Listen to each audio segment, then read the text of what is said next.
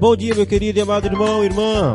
Bom dia para você que está acordando agora. Deus abençoe o seu coração, o seu dia, a sua vida de forma poderosa, singular. Para você que está indo para o trabalho, bom dia. Bom dia para você que está no metrô, para você que está no ônibus, no Uber, para você que está aí no seu fone de ouvido. Bom dia para você, meu irmão e minha irmã. Forte abraço. Quero mandar aqui um bom dia especial para o Wilson, Wilson Matias. Deus abençoe, meu irmão, seu coração, a sua vida, de forma poderosa, em nome de Cristo. Um abraço também para Vanessa, minha cunhada. Deus abençoe seu coração, em nome de Jesus. Mandar um abraço também para a diaconisa Stephanie. Deus abençoe, minha irmã, sua vida. Também para a Silvia, lá do Paraná. A Stephanie também é do Paraná. Deus abençoe vocês, meus irmãos amados ali do Paraná. Deus abençoe, Silvia, o seu coração, a sua vida, em nome de Jesus. Forte abraço também para Rosângela, aqui da nossa IAP de Santana. Deus abençoe, Rosângela, o seu coração. Deus te dê um bom dia. A Rayane, Deus abençoe, Rayane, lá de Colatina. Rayane, o Rafael, o Portugal, Deus abençoe a vida de vocês. Rafael que sempre levanta bem cedo, vai para o seu trabalho, Deus abençoe o seu coração, meu irmão. Um abraço forte também para o pastor Celoí. Deus abençoe, pastor, lá no Rio Grande do Sul. Deus abençoe sua vida, o seu ministério de forma poderosa. Manda um abraço forte também, especial para o meu pai, seu José Luiz. Deus abençoe meu pai, sua vida, o seu coração. A minha mãe Denilda também. Deus abençoe a vida de vocês, em nome de Jesus. Mandar um abraço forte também para nossa irmã Osíris, está sempre nos ouvindo. Deus abençoe, irmã Osíris, a sua vida de forma poderosa. O Márcio Gonçalves também, o Marciel, da mesma forma. Deus abençoe a vida de vocês, meus irmãos. O meu amigo, querido, amado irmão, Pastor Marcelo, Deus abençoe, Marcelo, sua vida, meu querido. Forte abraço para você, para Ilane, para os meninos. Mandar um abraço forte também para minha mãe, já falei dela aqui, né? Minha mãe Denildo, Deus abençoe sua vida, seu coração. Pra Leda, ô Leda, Deus abençoe lá, no, lá em Sayonara, Deus abençoe sua vida, Leda, em nome de Jesus. Muito obrigado por sempre nos acompanhar. Deus abençoe seu coração de forma poderosa. Em nome de Jesus. Vamos seguir o nosso texto. O som já vai subir. Romanos capítulo 12. Vamos seguindo.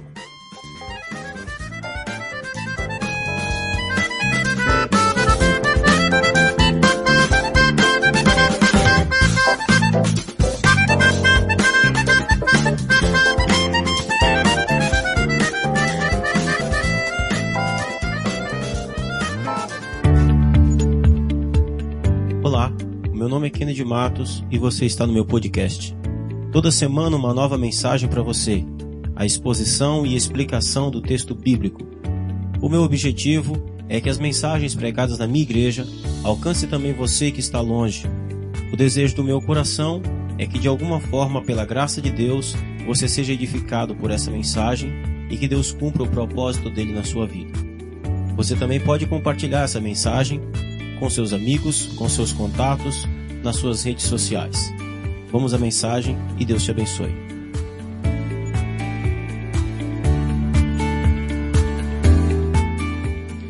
Porque pela graça que me foi dada, digo a cada um dentre vós que não pensem de si mesmo além do que convém, antes pensem com moderação, segundo a medida da fé que Deus repartiu a cada um. Porque assim como num só corpo temos muitos membros, mas nem todos os membros têm a mesma função, assim também nós, conquanto muitos, somos um só corpo em Cristo e membros uns dos outros. Tendo, porém, diferentes dons segundo a graça que nos foi dada. Se profecia, seja segundo a proporção da fé. Se ministério, dediquemo-nos ao ministério. Ou que ensina, esmere-se no fazê-lo. Ou que exorta, faça-o com dedicação. O que contribui com liberalidade o que preside com diligência quem exerce misericórdia com alegria. Amém?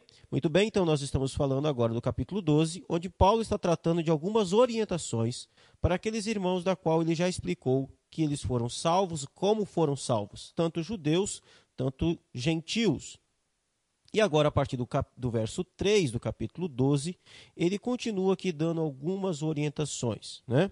No capítulo 12, ele falou da importância é, de se apresentar a Deus como sacrifício vivo, santo e agradável a Deus. E agora, é, no capítulo 1, ele falou sobre isso.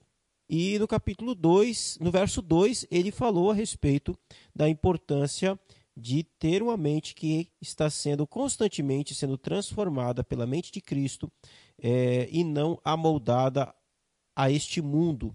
E agora, a partir do verso 3, ele diz: Olha, com base na graça que eu recebi, é isso que ele quer dizer quando ele fala, porque pela graça que me foi dada. Ou está dizendo, conforme, com base na graça que eu recebi, dou a cada um de vocês essa advertência. Eu vou orientá-los. Então, ele se sente capacitado para orientar a igreja de Roma naquilo que ele vai falar a seguir.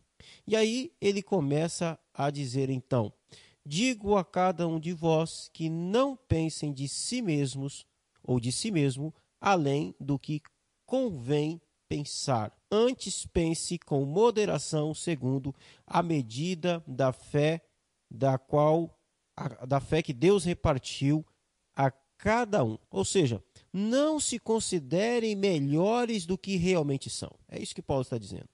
Não deixe que a, a, as, as, os benefícios de uma vida de salvação suba à sua cabeça.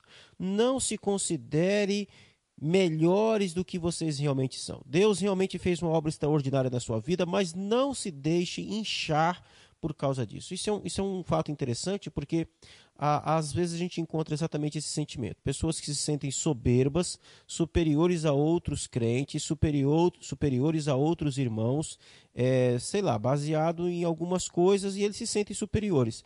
É interessante a gente notar essa orientação de Paulo aqui porque Paulo aqui já está lançando o alicerce para um tema que ele vai estar, ele vai estar discutindo no capítulo 14. Então a gente precisa entender isso daqui ok?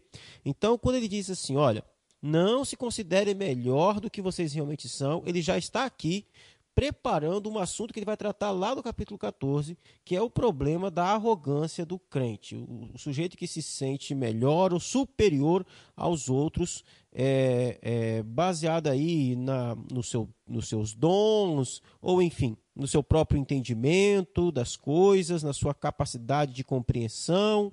Então, pessoas se, se sentiam superiores. Então ele começa dizendo: olha, não se considerem melhores do que vocês realmente são. Antes, sejam honestos em sua autoavaliação.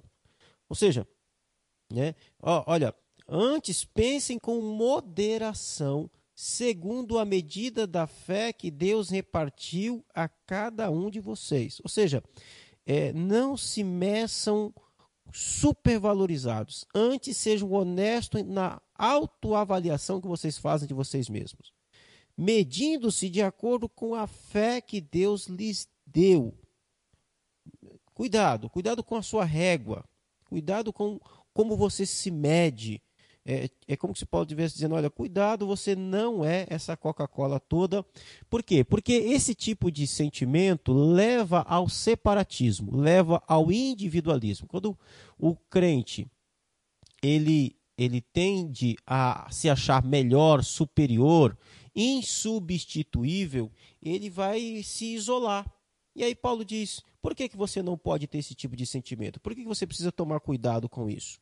Verso 4: Porque assim como num só corpo temos muitos membros, mas nem todos os membros têm a mesma função, assim também nós, conquanto muitos, somos um só corpo em Cristo e membros uns dos outros.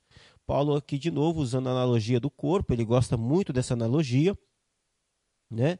Ele vai dizer: por que, que você não deve se sentir insubstituível, tão importante assim, ou é, tão independente? Porque, assim como o corpo tem muitos membros, é, nós também, é, e cada membro tem a sua função, ou seja, é, é, um membro só não tem todas as habilidades, ele tem uma habilidade, duas no máximo, ou seja, tem uma, uma habilidade limitada e ele precisa de outros membros. Precisa de outros membros. Assim também somos nós. Nós não somos um corpo. É assim, Quer dizer, nós somos um corpo. Eu não sou um corpo. É aquela ideia assim, de dizer, né? Ah, eu sou a igreja. Não, eu não sou a igreja. Nós somos a igreja. É um conjunto de membros que faz um corpo. Uma mão não é um corpo, uma mão é um membro. Uma mão é uma mão, uma mão é um membro. Ela, ela é agora uma mão mais um braço, uh, pernas, tronco, é, cabeça, todo esse conjunto faz um corpo. Então uma mão não pode dizer, ah, eu não preciso de ninguém, eu sou independente, eu sou, eu me basto. É isso que Paulo está dizendo, de jeito nenhum. Não pode ser assim. Nós vivemos em uma comunidade. Nós vivemos numa comunidade, nós dependemos uns dos outros, nós é, contribuímos para a fé um dos outros, as nossas virtudes não são para nós mesmos, nós vamos ver isso mais para frente, é, elas, mas elas servem para servir a outros membros e nós somos servidos por, por outros membros. Então ele, é isso que ele está dizendo. Assim também nós, conquanto muitos somos um só corpo em Cristo e membros uns dos outros. Todos nós juntos formamos um apenas um único corpo de Cristo Jesus e somos membros uns dos outros. Verso 6: Tendo, porém, diferentes dons segundo a graça que nos foi dada. É lógico, nós somos diferentes. Essa ideia de que a igreja precisa ser um organismo, é aquele organismo uniforme, não, ela não existe. A igreja é um, é um organismo que não é uniforme, é um organismo só, mas uniforme, quando eu digo, é o seguinte: nem todos são mão, usando a analogia do corpo. Todos os membros do corpo são mãos? Todos os membros do corpo são pé? Não. Um corpo tem duas mãos e dois pés apenas, por exemplo. Existem membros que são diferentes. Todos são membros, todos constituem o corpo, mas eles têm diferença, eles são diferentes. Não, não, ah, e aqui fica uma característica interessante. Essa característica de querer que todo mundo seja igual, geralmente é uma característica de seita religiosa. As seitas religiosas elas tendem a uniformizar tudo. Todo mundo precisa ser igual, todo mundo precisa é, usar, sei lá, um exemplo. Todo mundo precisa usar camisa branca. E aí fica aquela uniformidade. Não, a, a igreja de Jesus ela não é assim. Né? Lógico que eu estou dando aqui um exemplo bem simplório. Não, não existe isso. Seitas que geralmente é, é, constituem, querem formar uma uniformidade onde todo mundo é uma coisa só. Não, a Igreja de Jesus ela é, ela é, ela é, ela exerce multiplicidade e há beleza nisso e há é, crescimento nisso, há o aproveitamento das virtudes de uns dos outros. Por exemplo, na igreja, e aí Paulo vai tratar dos dons agora, é, é, ele vai dar o um exemplo disso. Na igreja nem todos têm os mesmos dons. Pelo contrário, imagina se na igreja todo mundo tivesse o mesmo dom. Nós seríamos incompletos. Nós seríamos incompletos. E aí é isso que ele vai dizer, né? Verso 6: Tendo, porém, diferentes dons, segundo a graça que nos foi dada, então esses dons que nós recebemos, e todo crente tem um dom, todos, todos têm pelo menos um. Todos nós recebemos um dom da parte de Deus.